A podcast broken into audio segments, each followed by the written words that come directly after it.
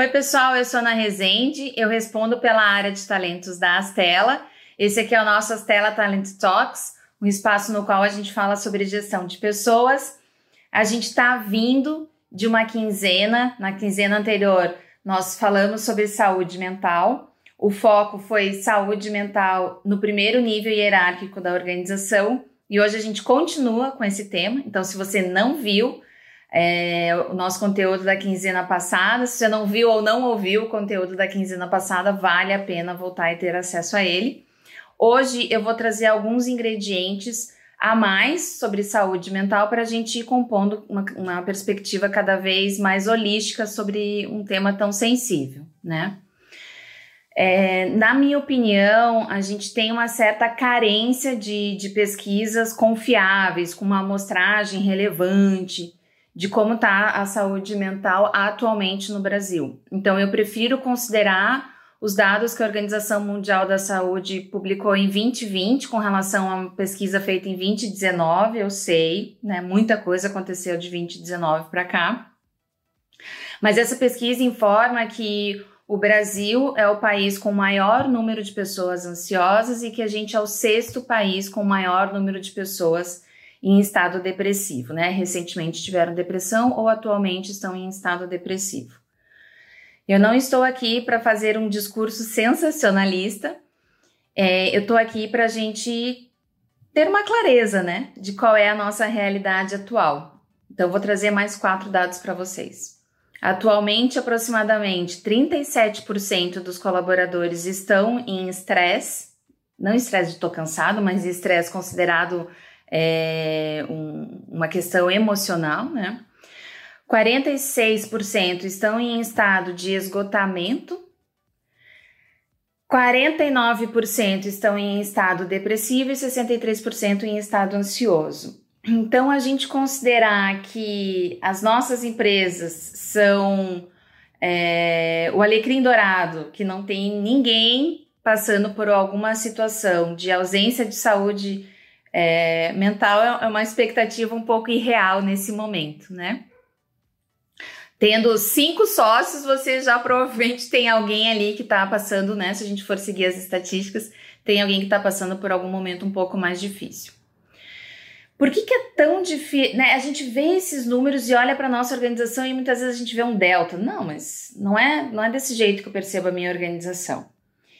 E eu vou trazer para vocês um conceito criado por Ana Rezende, que eu, tô, eu tenho chamado de degradê da saúde mental. Então pensa assim que num polo a gente tem pessoas com saúde mental, né, que, que vivem o estresse, as adversidades do dia a dia, mas que rapidamente se recuperam.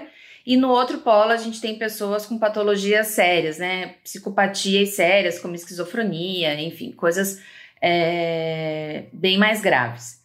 Nesse meio do caminho, a gente tem uma série de transtornos, de crises, que é, mantém as pessoas funcionais. Essas pessoas continuam indo trabalhar, essas pessoas continuam cuidando dos seus filhos, essas pessoas continuam sendo competentes, continuam sendo lúcidas, mas elas não estão no seu melhor. Então elas passam uma série de dias muito bem e em alguns momentos elas dão uma caída porque por um gatilho específico.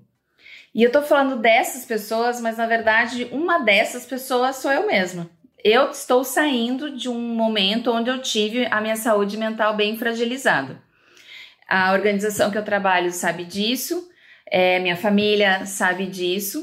Eu percebo que eu continuo fazendo um bom trabalho, eu percebo que eu continuo, que eu consigo inclusive falar com as pessoas sobre a falta de saúde, de, de falta de saúde mental delas mesmo que talvez eu esteja mais fragilizada com esse assunto. As pessoas que estão nesse nível, assim, né, de continuarem funcionais apesar de não estarem 100%, eu gosto de pensar nessas pessoas como pessoas que estão vivendo uma batalha mental, uma batalha invisível, né?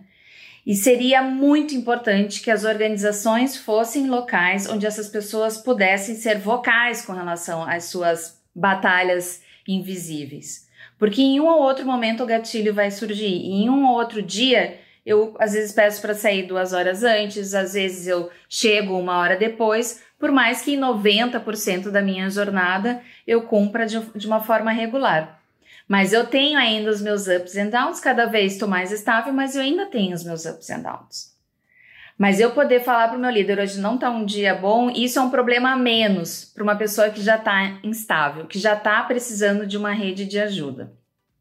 Então, quando eu fico provocando vocês com o tema saúde mental, é para a gente pensar assim: Dado que isso é um dado de realidade, essa é a nova característica da nossa sociedade, o que, que eu, como organização, posso fazer? E, gente, eu não estou aqui falando com as organizações que adoecem os seus colaboradores, porque daí isso sim demanda uma conversa olho no olho muito mais radical e muito mais intensa. Eu estou aqui falando com as organizações que têm um contexto é, psicologicamente saudável mas que mesmo assim os seus colaboradores ainda passam por alguma situação de fragilidade mental. O que a gente pode fazer por esses colaboradores é trazer o máximo de rotina, é construir um, modus operandi que traga poucas surpresas para esses colaboradores, porque eles já estão tendo um, um investimento de energia muito grande para estar ali, fazendo o seu trabalho. Se a gente ainda tem que ficar se adaptando a contextos que mudam com muita frequência, sem um, um, uma grande explicação, isso não contribui com a gente. Então, como é que a gente pode ir deixando o colaborador mais aware do que está acontecendo para que ele não veja a, o dia a dia da organização como uma surpresa?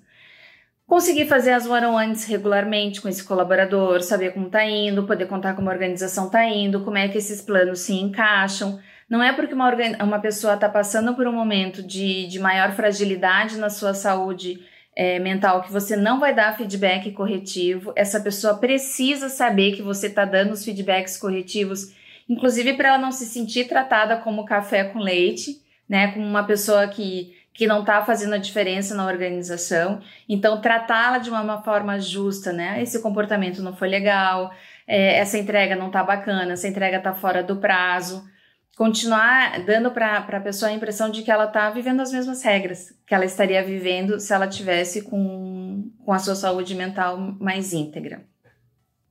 Então, essas one-on-ones para os feedbacks, para as trocas de informação sobre organização vão deixando o contorno cada vez mais claro, assim como é, investir um tempo importante para a tua organização conseguir trazer para todos os colaboradores, mas principalmente para esses, qual é o norte, aonde a organização quer chegar, qual é a estratégia, como é que a área dessa pessoa contribui com a estratégia, como é que a liderança dessa pessoa contribui com a estratégia, como é que ela contribui com a estratégia para que ela vá tendo um contorno ainda mais robusto sobre o espaço que ela tá, para que ela fique com aquela sensação de, puxa, esse espaço aqui é um espaço que tá até certo, está de certa forma dentro da minha zona de conforto, eu consigo ficar nesse espaço enquanto ela vai é, se fortalecendo com suas terapias, né?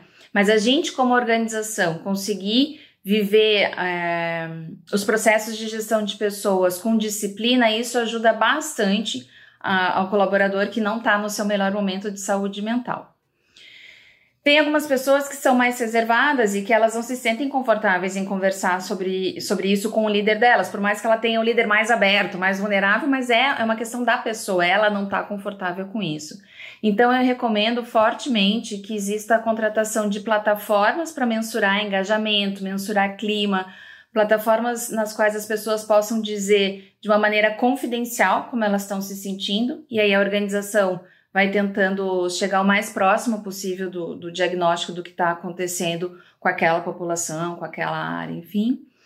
E também plataformas que deem acesso a profissionais da área de saúde, né? Então a gente sabe que nem todas as organizações têm plano de saúde que reembolsam sessões terapêuticas, por exemplo.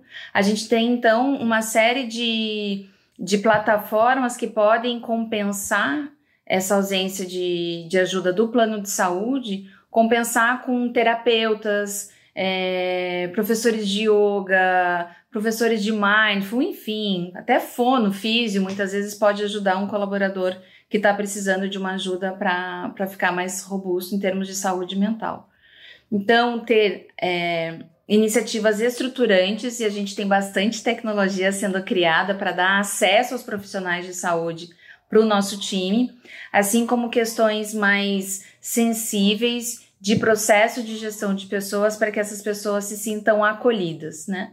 Vamos pensar que elas estão vivendo uma batalha invisível e se elas não conseguem fazer com que essa batalha fique visível para nós, a gente considerar a possibilidade de que essa batalha está acontecendo e levar um armamento maior para essa pessoa conseguir vencer essa batalha, eu vejo que isso é o de melhor que a gente pode fazer nesse momento. Gente, espero ter ajudado. Até quinzena que vem.